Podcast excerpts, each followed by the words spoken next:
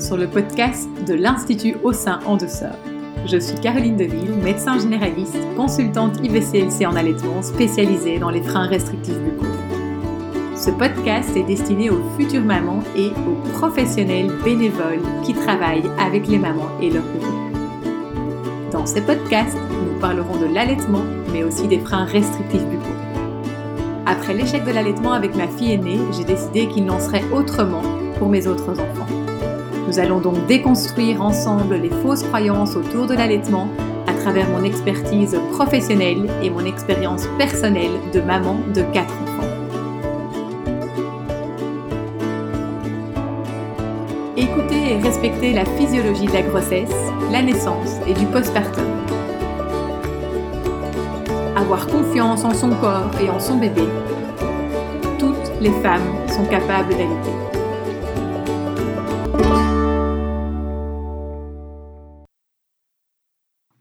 Bonjour à tous et à toutes et bienvenue dans ce cinquième épisode des podcasts de l'Institut au sein en douceur.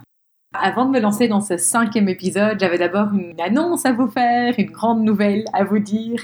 Eh bien, ça y est, c'est fait. Ça faisait plusieurs mois que c'était en préparation. Que l'accompagnement des futures mamans, des futurs parents autour de l'allaitement va être enfin disponible dans les prochains jours, donc euh, tout début du mois de mars.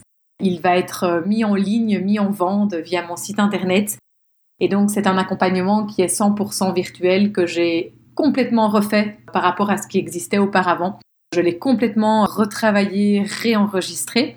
C'est plus d'une vingtaine de vidéos qui seront ben donc mises en ligne, disponibles dans cet accompagnement euh, à distance avec également euh, plusieurs dizaines de fiches conseils et alors également toujours encore l'accès au groupe Facebook des mamans et des futures mamans, des parents, des futurs parents, des parents sur lequel vous pourrez ben, échanger euh, au sein de la communauté. Il est vraiment tout nouveau, c'est hyper excitant.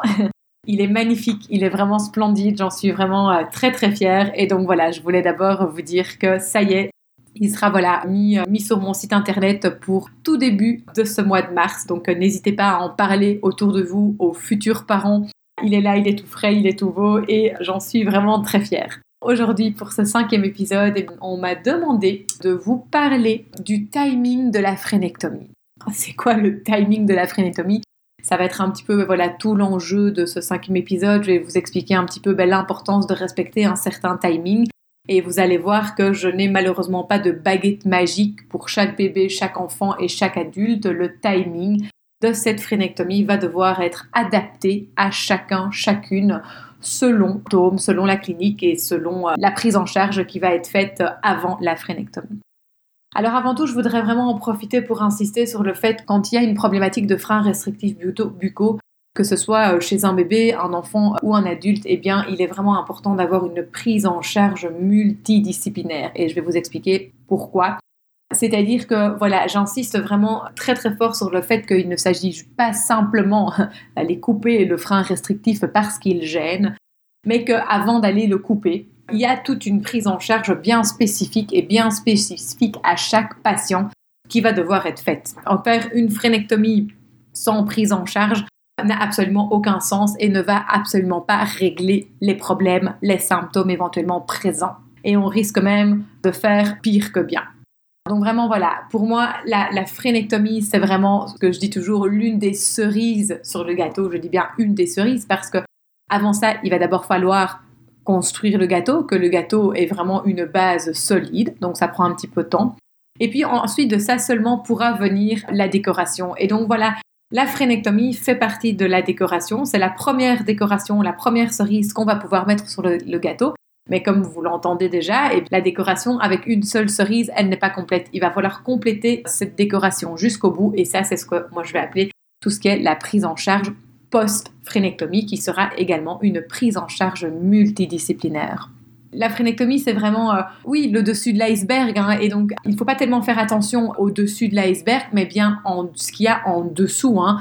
Grosso modo, euh, ce qu'on dit souvent, c'est que le dessus de l'iceberg, c'est 10%, le dessous, c'est 90%. Avant de s'intéresser à la phrénectomie, il est hyper important de s'intéresser d'abord à tout le reste. Et moi, c'est ce que j'appelle cette prise en charge multidisciplinaire. Pourquoi cette prise en charge multidisciplinaire? Eh bien parce que la langue, c'est pas seulement un muscle, c'est un ensemble de muscles reliés avec une série de fascias. Les fascias, c'est un petit peu, si vous voulez, votre corps est, rempli de fascias. Euh, c'est un petit peu comme s'il y avait une énorme toile d'araignée qui traversait tout votre, tout votre corps et que toute cette toile d'araignée est en contact avec toutes les parties de votre corps. Donc ça veut dire que s'il y a une tension au-dessus de la toile d'araignée, ben, cette tension va se faire également sentir à l'autre bout de la toile d'araignée. Et donc voilà, un frein restrictif buccal peut vraiment avoir une influence sur tout le reste du corps, peut vraiment créer des tensions, certes, au niveau de la langue, au niveau du plancher buccal, au niveau du crâne, au niveau des cervicales, parce que oui, un muscle de la langue sont reliés au crâne, plus euh, ben, aussi avec les fascias, puis tout le reste du corps, comme je vous l'ai dit, ben voilà, quand il y a des tensions quelque part dans le corps, eh bien celles-ci se font ressentir partout ailleurs au niveau du corps, pas que euh, pour une problématique de frein restrictif, hein, ça peut vraiment être pour n'importe quoi d'autre. Un genou qui est douloureux, eh bien, va créer des tensions et ces tensions vont se faire ressentir partout dans le corps. Pourquoi est-ce que la phrénectomie n'est qu'une cerise du gâteau, qu'une petite partie du dessus du gâteau? Eh bien, vraiment pour plusieurs raisons. Et là, je vais prendre vraiment plusieurs exemples. Premièrement, donc, je vous ai dit, la langue, c'est un ensemble de muscles. Et pour que la langue, la langue, ce n'est pas qu'un seul mouvement, ce n'est pas parce que bébé tire bien la langue qu'il n'a pas de problématique de frein restrictif. La langue, elle doit pouvoir faire plusieurs mouvements, elle doit pouvoir sortir de la bouche, elle doit pouvoir bouger latéralement, elle doit pouvoir faire une cup que pour pouvoir aller attraper le mamelon, faire un bolus, avaler avec cette, cette vague. Vraiment, la langue, elle doit vraiment pouvoir faire toute une série de mouvements. Et lorsque il y a une problématique de frein restrictif buccal, ces mouvements de la langue ben donc vont, peuvent être entravés. Alors parfois plusieurs mouvements, parfois certains mouvements, parfois voilà, ça dépend un petit peu. Pas toujours tous les mouvements, mais, mais, mais voilà. Et il va falloir, si on enlève le frein sans avoir travaillé la rééducation des mouvements de la langue auparavant, comme la langue n'a jamais eu l'habitude de bouger comme elle devait le faire, eh bien c'est pas en enlevant le frein qu'elle va le faire. C'est un petit peu comme si on vous enlevait un plâtre sur une jambe qui n'a jamais marché. Si on vous a jamais montré auparavant, si vous ne savez pas comment c'est marcher auparavant, eh vous n'allez pas savoir remarcher tout de suite, même si on vous enlève le plâtre, parce que votre corps n'a jamais eu conscience des mouvements normaux. Et donc, avant d'enlever ce frein restrictif, ça va vraiment être très très important de travailler les fonctions de la langue. Alors même si on ne sait pas avoir une fonction 100% optimale vu qu'il y a un frein restrictif, ça va vraiment être important de travailler tout ce qu'on peut déjà travailler, tous de récupérer tous les mouvements qu'on peut récupérer pour que déjà le corps enregistre certains mouvements pour qu'une fois que le frein soit enlevé, eh bien il y ait déjà une partie des mouvements qui sont enregistrés. Euh, c'est ce qu'on appelle la, la, fonction de la langue. Donc ça va vraiment être très très important de travailler cette fonction de la langue encore plus important pour la cicatrisation et éviter ben, un réattachement. C'est quoi un réattachement? Ben donc parfois lorsque on enlève, on fait une phrénectomie, donc on veut que la cicatrisation ben, du frein cicatrise ouvert pour permettre justement à la langue de bouger dans tous les sens et de récupérer sa mobilité. Et il faut savoir que parfois la cicatrice peut se réattacher dans le mauvais sens et donc du coup à nouveau empêcher les mouvements de la langue, la langue de fonctionner correctement. Et en fait, cette rééducation des mouvements de la langue, donc de la fonction des muscles, de la fonction de la langue, est d'autant plus importante en post-phrénectomie, ça va être très très important que cette langue puisse bouger beaucoup dans tous les sens pour justement permettre une cicatrisation optimale et éviter un réattachement. Et donc vous vous imaginez que si par exemple une langue ne sait absolument pas comment on monte ou comment on bouge, ben on va, voilà, si on fait une phrénectomie sans aucune préparation, eh bien, après la phrénectomie, cette langue n'aura toujours pas l'habitude de monter et de bouger. Et donc, le frein risque de se de cicatriser, ce qu'on appelle réattacher. Cette rééducation des mouvements de la langue, de la fonction linguale, de la fonction des muscles est vraiment très très important pour permettre une cicatrisation adéquate, mais également pour, pour récupérer en fait la fonction de la langue. Sinon, on risque d'être bien déçu après la phrénectomie. Pour que la langue puisse bien bouger, ben, il va également donc voilà rééduquer la fonction des nerfs. Pour avoir une langue qui bouge une bonne fonction, eh bien il faut que les nerfs fonctionnent bien aussi. Et donc première chose à faire, ça va être de libérer les tensions et de libérer les nerfs. Et quand les nerfs sont libérés de leur tension, eh bien il va falloir en rééduquant en fait la fonction de la langue, on rééduque également les nerfs. Les nerfs vont devoir réapprendre à fonctionner correctement après libération. Cette rééducation, la fonction linguale, la fonction des nerfs, la fonction des muscles. Alors, il n'y a pas que la rééducation de la fonction linguale, en fait, sur laquelle il faut s'attarder avant une phrénectomie, mais c'est bien une rééducation de tous les réflexes archaïques, du mouvement lingual, des mouvements de la tête, des mouvements du corps, de la posture, parce que tout ça va affecter en fait la position de la langue et les mouvements de la langue. Pour que la langue puisse bien bouger, il faut que le reste du corps puisse bouger correctement. Donc il va falloir vraiment rééduquer l'ensemble de la posture, l'ensemble des mouvements. Les mouvements de la langue avant de penser phrénectomie. Qui peut faire toute cette rééducation de la fonction des nerfs et de la fonction des muscles, de la posture, euh, des mouvements du corps en général? Eh bien, donc pour la langue, on pense beaucoup aux orthophonistes et aux logopèdes.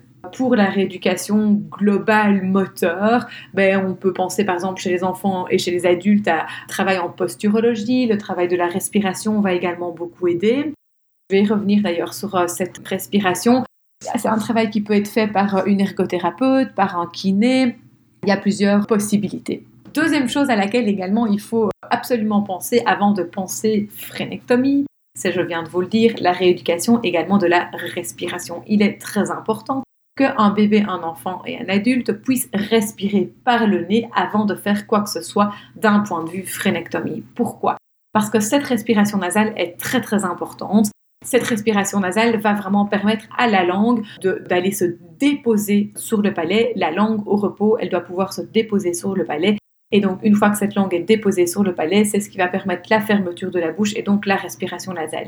Mais si l'enfant, le bébé, l'adulte n'a pas l'habitude de respirer par le nez, ben pareil, ça va pas se faire tout seul après la phrénectomie. Il faut d'abord rééduquer cette respiration nasale. Alors parfois, chez certains bébés euh, qui, ont déjà, qui sont déjà un petit peu plus âgés, chez certains enfants, il va falloir faire un bilan euh, chez l'ORL, par exemple, à propos des végétations et des, des amygdales parce que si la respiration, s'il y a quelque chose, s'il y a des, blocages anatomiques derrière le nez ou dans le fond de la cavité buccale, eh bien, on n'arrivera pas à rééduquer cette respiration nasale.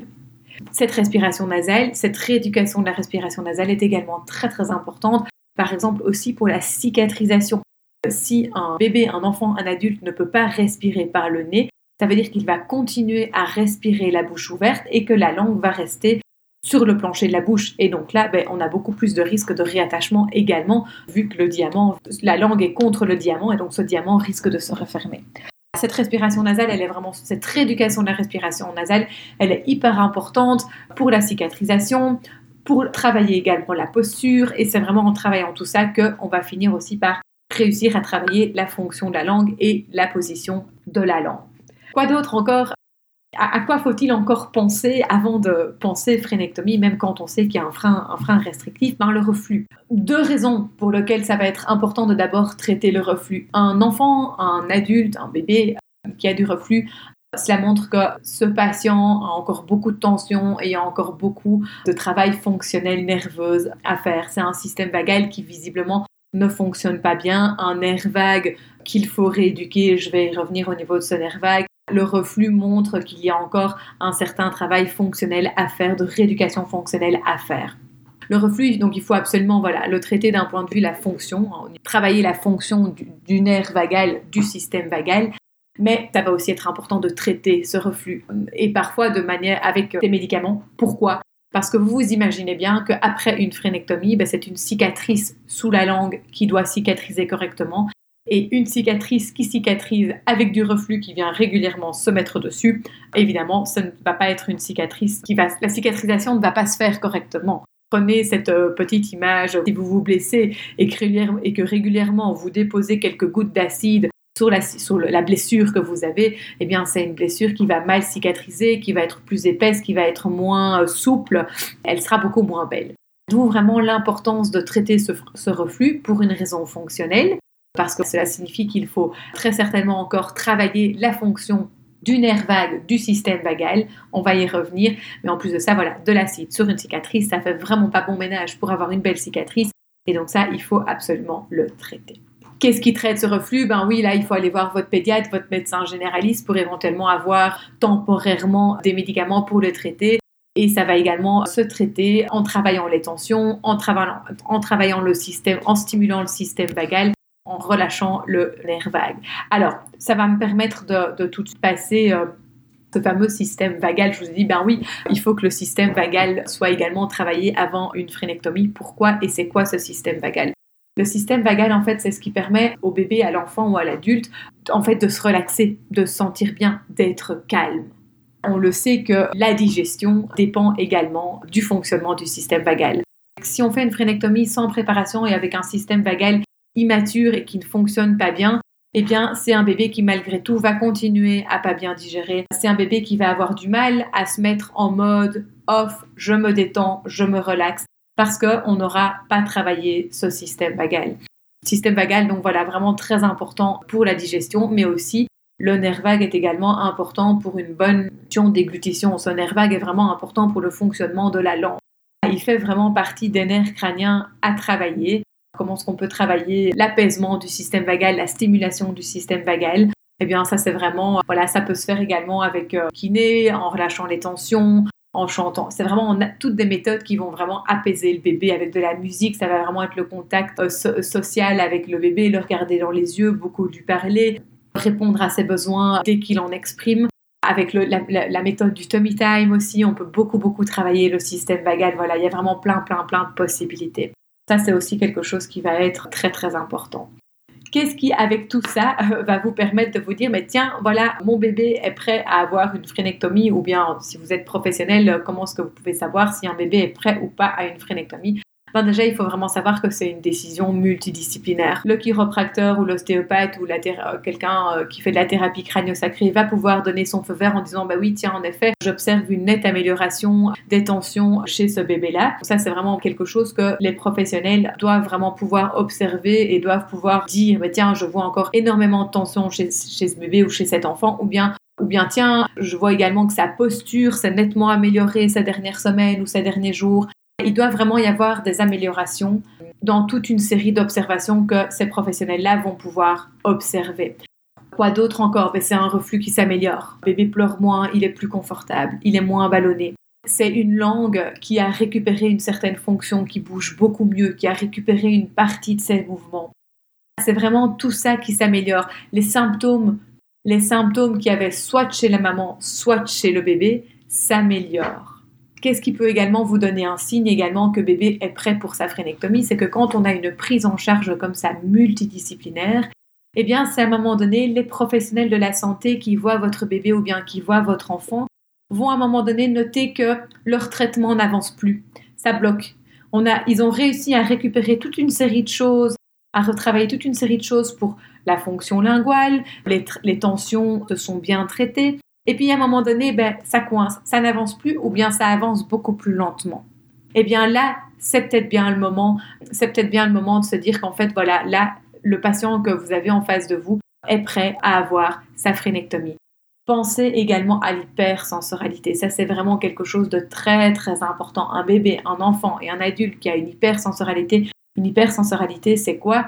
C'est, euh, que ce soit de nouveau un bébé, un enfant, un adulte, qui ne supporte pas qu'on le touche qui ne supporte pas qu'on lui touche le visage, qui ne supporte pas qu'on touche ses mains, ses pieds, qui ne supporte pas qu'on aille dans sa bouche, eh bien là, ça va être très très important de faire tout un travail de désensibilisation et d'acceptation du toucher au niveau de ces zones-là, parce que vous pensez bien que quand on fait une phrénectomie, ça veut dire qu'après, il va falloir faire des exercices d'étirement pour s'assurer que la cicatrisation se fasse correctement et il faudra continuer la rééducation fonctionnelle de la langue. Et si on a un bébé, un enfant, un adulte qui n'est pas coopératif parce qu'il ne supporte pas les exercices, parce qu'il ne supporte pas qu'on aille relâcher les tensions au niveau de son visage et dans sa bouche, eh bien, autant vous dire que c'est un échec, ça va vraiment être un échec euh, direct de la phrénectomie parce que la phrénectomie, tout ce qu'on va faire dans la bouche de cette personne, va ne faire que empirer ce symptôme d'hypersensorialité. Alors, qu'est-ce qui peut traiter un symptôme de l'hypersensorialité? C'est clair que le fait de traiter les tensions avec le chiropracteur ou l'ostéopathe ou bien quelqu'un d'autre, c'est quelque chose qui va aider. Mais sinon, souvent, ben, on le fait avec euh, voilà, une logopède, une orthophoniste. On peut également le faire avec une série d'exercices de massage que l'on propose lors de suivi pour les réflexes archaïques. Mais donc voilà, ça, ça va vraiment être une prise en charge qui va être très, très importante avant quoi que ce soit au niveau de la phrénectomie. pour s'assurer que le suivi post-phrénectomie soit correct. Alors, qui va décider que bébé est prêt ou que l'enfant est prêt à avoir une phrénectomie? Bah, C'est l'équipe multidisciplinaire. Ok, Il va falloir que les professionnels se parlent entre eux et puissent s'accorder, avec les parents bien sûr, au centre de la discussion, et puissent s'accorder sur un certain timing. Alors on me pose souvent la question, mais tiens Caroline, combien de temps est-ce qu'il faut pour qu'un bébé, un enfant ou un adulte soit prêt? Eh ben, j'ai pas la réponse parce que c'est quelque chose qui va être très personnel. C'est quelque chose qui va devoir se décider au cas par cas en fait. Parce que pourquoi? Ben voilà, il y en a qui vont avoir de l'hypersensoralité à des degrés plus ou moins forts, d'autres qui ne vont pas en avoir, d'autres qui vont avoir beaucoup de tension qu'il va d'abord falloir traiter. Chez certains, il faudra aussi penser à rééduquer la respiration nasale, alors que d'autres ont une respiration nasale qui est OK. Donc voilà, il va falloir prendre en compte tous ces facteurs-là et vraiment prendre une, moi ce que j'appelle toujours cette balance décisionnelle de se dire, bah, tiens, où est-ce qu'on en est? Où est-ce qu'on en est avec les traitements avec euh, tel et tel professionnel? Qu'est-ce qu'on peut encore faire avant la phrénectomie? Est-ce qu'on avance encore dans le suivi avant la phrénectomie? Si oui, ben, tout ce qui est pris est pris. Il vaut mieux une phrénectomie qui est faite plus tard que trop tôt. Voilà, trop tôt, c'est on est souvent déçu du résultat quand c'est fait précipitamment et quand c'est fait trop tôt. Sur mon, groupe de professionnels euh, sur lequel en fait on échange énormément, il y a quelques semaines, il y a une personne qui dit Aidez-moi à l'aide, j'ai beaucoup de difficultés avec mes prises en charge post-phrénectomie. Je trouve que les prises en charge post-phrénectomie sont très difficiles. Et à juste titre, il y a une autre professionnelle qui lui a répondu et lui a dit Mais tu sais, moi, depuis que je passe beaucoup plus de temps dans le suivi pré-phrénectomie et que je retarde toutes mes phrénectomies un maximum pour vraiment m'assurer que bébé soit prêt dans tout ce que je viens de vous expliquer un petit peu, eh bien mes suivis post-phrénectomie sont beaucoup plus fluides, sont beaucoup plus faciles et les résultats sont nettement meilleurs. On a j'ai moins de réattachement, j'ai moins de difficultés à ce que les parents puissent faire des exercices et à ce que le bébé supporte les exercices. Elle lui a vraiment répondu, voilà, prends plus de temps dans tes suivis pré-phrénectomie et tu verras que les suivis post-phrénectomie seront beaucoup plus faciles. C'est vraiment une décision en multidisciplinaire, en prenant toute une série d'éléments en compte. Mais voilà, je n'ai pas de réponse toute faite et il va falloir s'adapter à chaque bébé, chaque enfant et chaque adulte. Gardez également en tête que au plus l'enfant, le bébé et l'adulte avancent en âge, au plus le suivi pré-phrénectomie va être long. Et pourquoi? Parce que le corps a beaucoup compensé. Et souvent, ben voilà, au plus le, patient est âgé, au plus il va y avoir de tension et de compensation à traiter et à détricoter avant de pouvoir euh, envoyer cette personne pour une phrénectomie. La fonction aussi, il va falloir énormément travailler chez ces personnes-là, la fonction de la langue, de la posture et de la respiration nasale, parce que voilà, les circuits neuronaux ben, mettent du temps à se changer, mettent beaucoup de temps. Au plus le circuit neuronal, entre guillemets, euh, si je peux dire ça comme ça, est vieux, au plus la rééducation va mettre du temps. Donc vraiment gardez-le bien en tête, au plus la personne avance en âge, ben bien souvent, au plus la, la prise en charge pré-phrénectomie va être longue. Et là, à nouveau, je n'ai pas d'échelle de temps à vous dire. Pourquoi? Parce que voilà, il va falloir prendre en charge la personne, observer, réévaluer, remuscler, travailler la fonction des muscles, des nerfs, les tensions, la posture, la respiration. Comme je vous l'ai dit, hein, quand on travaille des, vieux circuits neuronaux, il faut vraiment du temps et beaucoup de temps et beaucoup de répétitions pour aller vraiment enregistrer de nouveaux circuits neuronaux et que ces nouveaux circuits neuronaux puissent rester de manière durable. Donc voilà un petit peu ce dont je voulais vous parler pour ce podcast. Alors bien sûr, on pourrait en parler des heures et des heures. Bon voilà, ici moi je l'ai fait sous forme de podcast, donc ne, vous arrêtez pas non plus juste à ce podcast pour décider si euh, un bébé est prêt ou pas euh, à une phrénectomie. Moi ici, voilà, j'avais vraiment envie de vous donner certains éléments et j'avais simplement envie de vous montrer ô combien cette prise en charge multidisciplinaire avant la phrénectomie est vraiment importante, mais également aussi après. Et ô combien, voilà, il n'y a pas de timing tout prêt pour chaque bébé, chaque enfant et chaque adulte. Ça va vraiment être du cas par cas. Ça va être, il va falloir communiquer que les professionnels qui vous entourent et qui vous prennent en charge communiquent entre eux, se parlent pour pouvoir prendre la meilleure décision possible sur le timing d'une éventuelle phrénectomie. J'espère que ce cinquième épisode vous a plu et donc voilà, n'oubliez pas, allez voir sur mon site internet euh, ce nouvel accompagnement pour les futures mamans, les futurs parents autour de l'allaitement. Allez voir, il y a une nouvelle page qui est dédiée à ça, il y a une belle vidéo de présentation, enfin voilà, c'est vraiment super beau et j'en suis vraiment très très fière, donc euh, n'hésitez pas à en parler autour de vous. Et sinon, eh bien, je vous retrouve très bientôt pour le sixième épisode. L'épisode touche à sa fin. Merci de tout cœur pour votre écoute. Si vous avez aimé ce podcast, vous pouvez tout simplement laisser 5 étoiles ou le recommander à une maman qui en a besoin. Si vous êtes professionnel, n'hésitez pas à venir découvrir mes formations en ligne sur l'allaitement et sur les freins restrictifs buccaux.